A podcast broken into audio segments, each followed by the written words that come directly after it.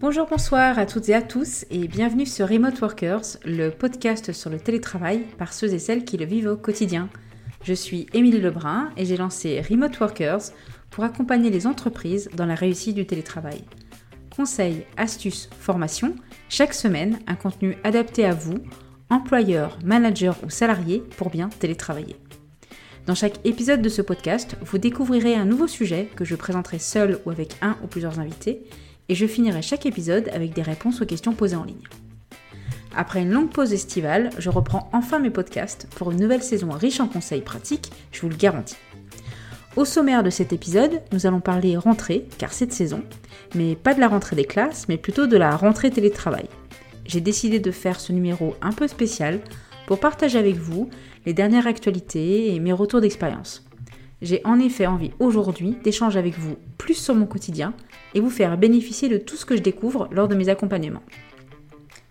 Enfin, je finirai par vous parler de mon nouveau projet. Je souhaite lancer un mouvement autour du télétravail et notamment montrer ce qui est possible d'atteindre comme quotidien. Je vous en dis plus à la fin de ce podcast. Vous connaissez désormais le programme de cet épisode, Remote Workers, le podcast, épisode 11. C'est parti!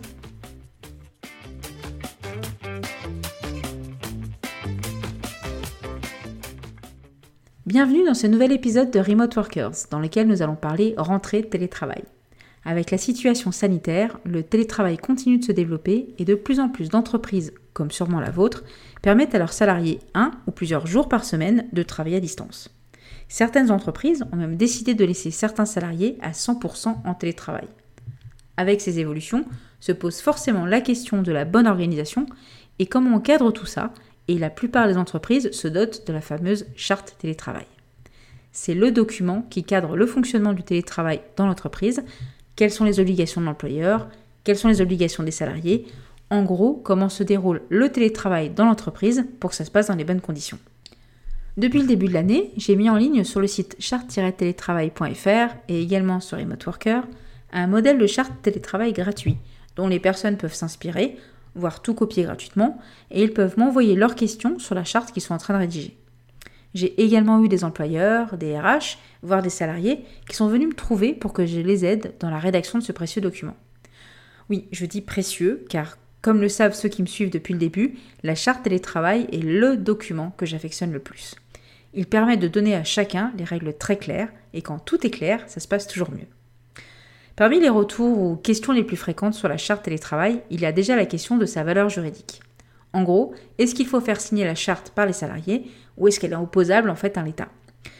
Depuis les lois Macron, le recours au télétravail ne requiert pas d'avenant au contrat de travail, qu'il soit exercé dans des circonstances normales ou dans des circonstances exceptionnelles telles que ce qu'on vit en fait actuellement depuis le début de l'année. En fait, un simple accord suffit, euh, et en cas de télétravail régulier, l'employeur peut effectivement mettre en place une charte ou s'ils ont des syndicats, des accords d'entreprise. Pour être opposable aux salariés, euh, l'accord de branche ou l'accord d'entreprise euh, du télétravail doit être connu de chacun des salariés et bien sûr du CSE. L'employeur doit donc prévenir tous les salariés de la possibilité de consulter un exemplaire de l'accord ou euh, le rendre disponible par n'importe quel moyen que ce soit. Quand il ne s'agit pas d'un accord et que c'est une charte télétravail, euh, qui peut être aussi parfois accompagnée d'une charte informatique, euh, on doit le faire figurer au sein d'un contrat de travail ou au sein d'un règlement intérieur euh, ou d'une charte annexée dans un règlement intérieur pour que ça soit, pour qu'il ait une valeur juridique en fait. Parce que l'employeur devra prouver qu'un exemplaire du règlement a bien été remis au salarié. Donc même si c'est pas très explicite, et que les textes euh, sont parfois flous, comme souvent dans la loi, euh, je vous conseille en tout cas de toujours rédiger un avenant au contrat de travail signé par votre salarié. Comme ça, c'est encore une fois très clair pour chacun. Ça permet aussi de pouvoir ajuster en fonction des salariés certaines règles. Exemple, euh, moi j'ai des profils qui travaillent depuis chez eux à leur domicile et j'ai d'autres profils qui travaillent depuis un espace de coworking. Dans les questions qui reviennent aussi souvent, il y a celle, la question du suivi des heures. Enfin, c'est surtout l'article qui est le plus souvent oublié dans les chartes que je relis. Donc pour rappel, il existe pour l'employeur une obligation de décompte des temps de travail, même si le salarié est en télétravail. Alors pourquoi? Parce que déjà en cas de contrôle d'URSAF, euh, une entreprise doit être en mesure de justifier euh, les heures des employés. Donc l'employeur a l'obligation légale de faire un suivi des heures. Donc, il y a par exemple la, possibilité de faire un pointage horaire en fin de journée. C'est un moyen de, aussi vous assurer que le salarié coupe bien sa journée à la fin de la journée et euh, qu'il respecte bien, j'ai envie de dire, son droit à la déconnexion. Donc l'idée, bien sûr, n'est pas de fliquer les salariés, euh, de savoir si tout le monde travaille de la même façon, etc. C'est vraiment euh, suivre avec bienveillance les temps de travail et donc s'assurer qu'ils ne font pas trop de travail. Et puis surtout, j'ai envie de dire, ça fait partie de nos obligations en tant qu'employeur, donc on n'a pas vraiment le choix. Donc c'est l'article dans la charte télétravail que j'ai appelé aménagement du temps de travail et régulation de la, la charge de travail dans le modèle. Donc vous avez deux options, soit le collaborateur euh, est en temps de travail organisé en horaire, euh, donc là il faut vraiment euh, suivre le décompte quotidien de la durée de travail de chaque salarié. Donc on doit apparaître dans les relevés bah, les heures de début et les heures de fin de chaque période de travail, les périodes d'interruption, les périodes de pause, tout ce qui va être les informations pertinentes autour du suivi des heures. Si le salarié est cadre et donc souvent soumis à la convention annuelle des forfaits jours, euh, l'entreprise, l'employeur doit uniquement, j'ai bien uniquement, euh, fournir un document de suivi mentionnant les jours travaillés, puisque du coup, la notion d'heure rentre moins en compte. Donc, dans la pratique, en fait, les collaborateurs doivent donc déclarer au minimum leur temps de travail. Les salariés peuvent remplir un classeur Excel, euh, ils peuvent envoyer un mail à leur manager, ou vous pouvez simplement utiliser un logiciel pour le suivi. Donc, ça peut être aussi mal perçu, parce que ça fait un petit peu flicage, euh, mais il faut aussi vous dire, si vous êtes salarié, que ce suivi des heures est obligatoire. Et c'est aussi pour ça qu'il faut le faire apparaître dans la charte télétravail et aussi expliquer bah, que c'est une obligation et de comment on va réussir à le faire concrètement au quotidien dans l'entreprise. J'ai en tête aussi une, autre question qui revient assez souvent, euh, parce que c'est une des grosses discussions entre employeurs et salariés, c'est la question des remboursements des frais.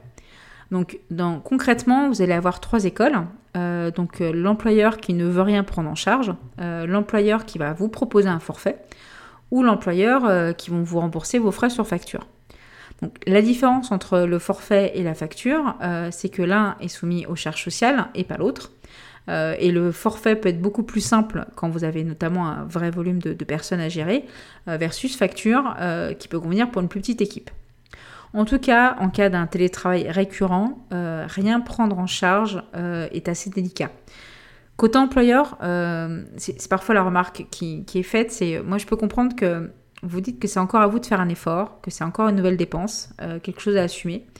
Mais je pense que de se dire ça, c'est un peu une pensée à court terme, parce que combien d'économies vous allez faire en fidélisant vos équipes, notamment grâce à une organisation plus flexible comme le télétravail, et, du coup, comparé à des coûts de, recrutement pour former de nouveaux profils, pour trouver de nouveaux profils. Et, au final, accorder un forfait de 20 ou 30 euros par salarié par mois, euh, qui compense leurs dépenses de travail, peut s'avérer juste un petit geste, mais très apprécié par vos équipes, parce qu'il y a une vraie considération, une vraie validation que bah, le télétravail est vraiment une organisation décidée aussi par l'entreprise et non pas un privilège qu'on accorde aux salariés. En tout cas, légalement, rien n'est très clair à ce sujet. En gros, rien n'est obligé, mais attention si le salarié, euh, lui, ne doit rien avoir à payer, euh, quoi que ce soit pour travailler. Donc, par exemple, le prix de la connexion Internet ne va pas forcément varier en fonction de la consommation. Elle va rester la même. Mais par contre, une facture d'EDF euh, peut varier car plus utilisée en cas de travail à domicile. Donc, en tout cas, n'indiquez jamais dans votre charte télétravail que vous ne prendrez charge, aucune charge dans l'entreprise, que vous ne remboursez absolument rien. Parce que déjà, ça sera un signal très négatif et en même temps euh, absolument pas applicable euh, si vos salariés engagent des dépenses. J'ai régulièrement, en tout cas, ce genre de questions. Euh, donc je pense à faire évoluer mon site internet Charte Télétravail avec plus de contenu et plus de questions-réponses. Je lance également un petit questionnaire en ligne pour récolter plus de questions de ce genre de toutes les entreprises qui, mettent en place la charte télétravail. Donc n'hésitez pas à participer.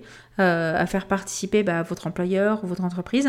Euh, je vais ajouter euh, le lien sur le site chart-télétravail.fr et également dans l'article qui va avec ce podcast.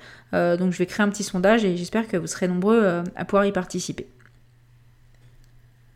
Dans les autres sujets dont j'avais envie de vous parler dans ce podcast un peu spécial rentrée, il y a la formation manager au, quotidien en télétravail. Donc c'est une formation que je donne depuis le mois de juin déjà. Euh, pour l'instant, euh, pas du tout en présentiel à cause des conditions sanitaires. Donc principalement, du coup, complètement en ligne, j'ai envie de dire. et qui permet globalement bah, de comprendre les règles du télétravail, de savoir piloter les équipes à distance et de comment disposer d'outils pour créer, animer et conserver la cohésion de l'équipe. Donc je partage des conseils pratiques, concrets, pour aider les participants sur ces trois objectifs que je traite en quatre chapitres après une première petite introduction qui rappelle le contexte légal du télétravail et quelques statistiques. Donc on va notamment euh, parler de comment définir et informer les collaborateurs sur les règles du télétravail, comment on organise le travail à distance, qu'est-ce qui change finalement concrètement entre le management à distance et le management classique dans les bureaux, et le dernier chapitre qui est celui sur comment on maintient le lien d'appartenance? Et ce dernier chapitre euh, est le chapitre dont j'avais envie de vous parler aujourd'hui, euh, parce que c'est à la fois le plus plébiscité et commenté. Euh, je pense qu'il correspond en fait aux principales angoisses liées au télétravail, que ce soit côté manager ou côté salarié, à savoir comment on maintient à distance un esprit d'équipe. Quand on n'a plus le baby-foot, quand on n'a plus la machine à café, quand on n'a plus l'after-work, euh, comment on arrive en fait à garder du lien avec les autres, avec ses collègues, et à se sentir, euh, je veux dire, appartenir à une entreprise ou à un groupe en fait? Donc nous abordons vraiment ici la question de l'esprit d'équipe, euh, du sentiment d'appartenance, et, entraîne du coup la, question des rituels. Donc qu'est-ce que je vais appeler un rituel dans le cadre d'une entreprise? Bah, Il va s'agir d'un certain nombre de pratiques répétées, organisées, qui répondent souvent à un objectif d'intégration des individus ou d'adhésion à un groupe. Donc dans les bureaux, les rituels les plus classiques vont de passer dire bonjour dans les services, prendre un café euh, avec certains collègues, aller fumer une pause, euh, fumer une cigarette lors d'une pause, euh, les fameux séminaires, l'apéro d'après le boulot, le déjeuner en salle de pause, voilà. Tout ça est dans le but de créer du lien avec ses collègues et de se sentir intégré dans l'entreprise. Et puis ça contribue à, ce fameux sentiment d'appartenance, en fait, qui est très important. En télétravail, il est aussi important, euh, ce sentiment d'appartenance, et euh, pour les mêmes raisons, euh, mais même plus encore en fait. Parce qu'en télétravail, le salarié est le plus souvent isolé chez lui. Il ne vit pas forcément tout seul, hein. il peut être avec un conjoint ou une conjointe, il peut avoir un chien, un chat, un poisson rouge, et oui, potentiellement aussi des enfants. Mais il est le seul, en tout cas normalement, de sa société ou de son équipe. Donc il ou elle peut rapidement se sentir exclu, euh, se voir même comme un prestataire de l'entreprise et, plus vraiment comme un salarié ou le membre d'une équipe. Donc disposer de rituels pour le salarié est donc un bon moyen euh, de favoriser ce sentiment d'appartenance. Donc par rapport à ce chapitre euh, et même aux autres, je réfléchis à réaliser des vidéos à ce sujet avec des bonnes pratiques que je recueille soit chez mes clients ou de ce que j'ai pu observer ces dernières années et si vous souhaitez être averti du lancement de ces vidéos, euh, vous pouvez suivre ma chaîne YouTube Remote Workers ou vous abonner à la newsletter euh, pour être parmi les premiers au courant de cette sortie de cette vidéo. Et je vous conseille également euh, le podcast numéro 4, Les rituels au service de l'esprit d'équipe, qui est également le podcast le plus écouté de ceux que j'ai lancés cette année. Donc je pense qu'il y a un vrai sujet par rapport à cette pratique euh, des rituels, euh, un vrai point en tout cas d'inquiétude pour vous. Et donc je pense que ce serait super intéressant que je développe ces sujets et je suis impatiente euh, de pouvoir vous aider, de voir un peu l'impact que je peux vous apporter par rapport à ça. Et comme vous voyez, j'ai beaucoup de projets et donc plus qu'on parle de projets, j'aimerais vous partager un peu en avant-première ma nouvelle idée de la rentrée qui me tient vraiment très à cœur car je vois de plus en plus de publications en ce moment qui dénigrent le télétravail. Euh, mon entreprise et mes 15 salariés euh, pratiquent le télétravail depuis des années. Il y a tellement d'avantages et de bénéfices, euh, que ce soit pour moi, employeur, ou pour eux, salariés, que j'ai envie de valoriser en fait. Et donc je, suis décidée en fait à lancer sans aucune prétention une sorte de mouvement que vous pourrez suivre sur les réseaux sociaux avec le hashtag ma vie en télétravail. Donc l'idée c'est que je partage chaque semaine les bons côtés, puis aussi parfois un peu les galères, parce qu'on va quand même essayer de rester objectif, euh, de la vie en télétravail et j'espère ainsi inspirer un maximum de personnes sur le sujet. Donc j'aimerais aussi euh, interviewer des personnes en ligne euh, dans ce podcast, faire interviewer des personnes qui pratiquent le télétravail pour qu'elles viennent tous partager leur expérience et montrer que oui c'est possible, on peut vivre une vraie expérience du travail et du télétravail et c'est une vraie piste à étudier euh, et pas seulement en cas de pandémie en fait.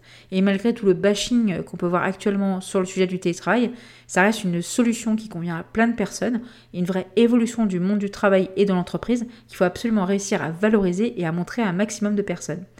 Donc j'ai ce petit projet euh, qui me tient bien à cœur et que je serai rapidement ravie euh, de partager avec vous. Euh, je pense que je vais lancer ça la semaine prochaine. en tout cas, voilà, j'ai très envie de lancer ça et de, de voir un peu si c'est un contenu qui vous intéresse et sur lequel vous avez envie de réagir. Donc comme vous le voyez, j'ai une petite rentrée sur le télétravail, sur les chapeaux de roue.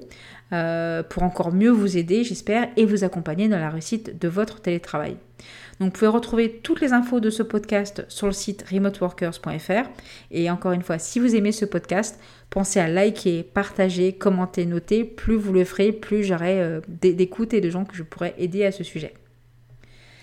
Passons maintenant euh, à la question en ligne que j'ai donc, reçue la semaine dernière. Et encore une fois, n'hésitez pas à utiliser le formulaire en ligne, euh, toujours sur le site Remote Workers, rubrique podcast, si vous avez des questions. Donc là, j'ai reçu une question de Pascal qui vit à Nantes euh, qui a mis en place le télétravail partiel dans son entreprise et qui me demande s'il doit toujours rembourser en intégralité les frais de transport parce que ses salariés prennent le tramway pour venir au bureau et voulait savoir s'il était toujours dans l'obligation de leur payer les, titres de, transport.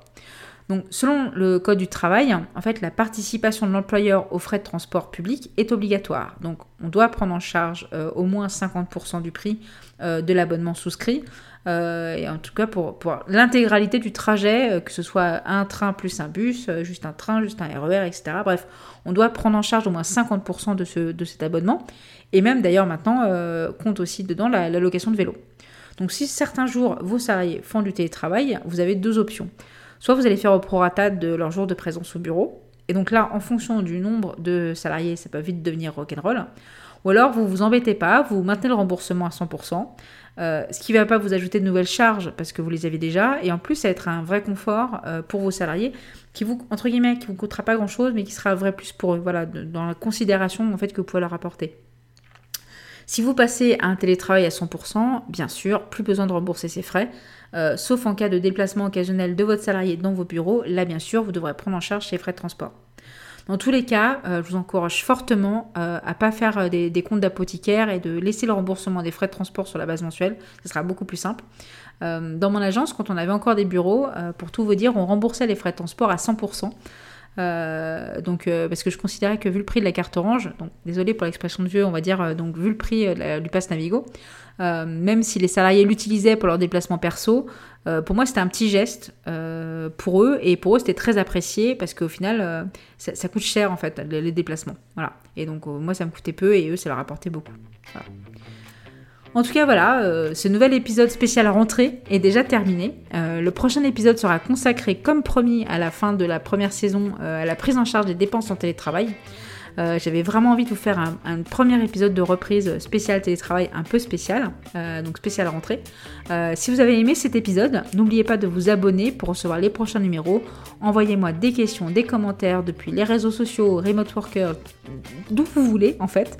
Et je vous dis à très vite et je vous souhaite une très bonne rentrée en télétravail.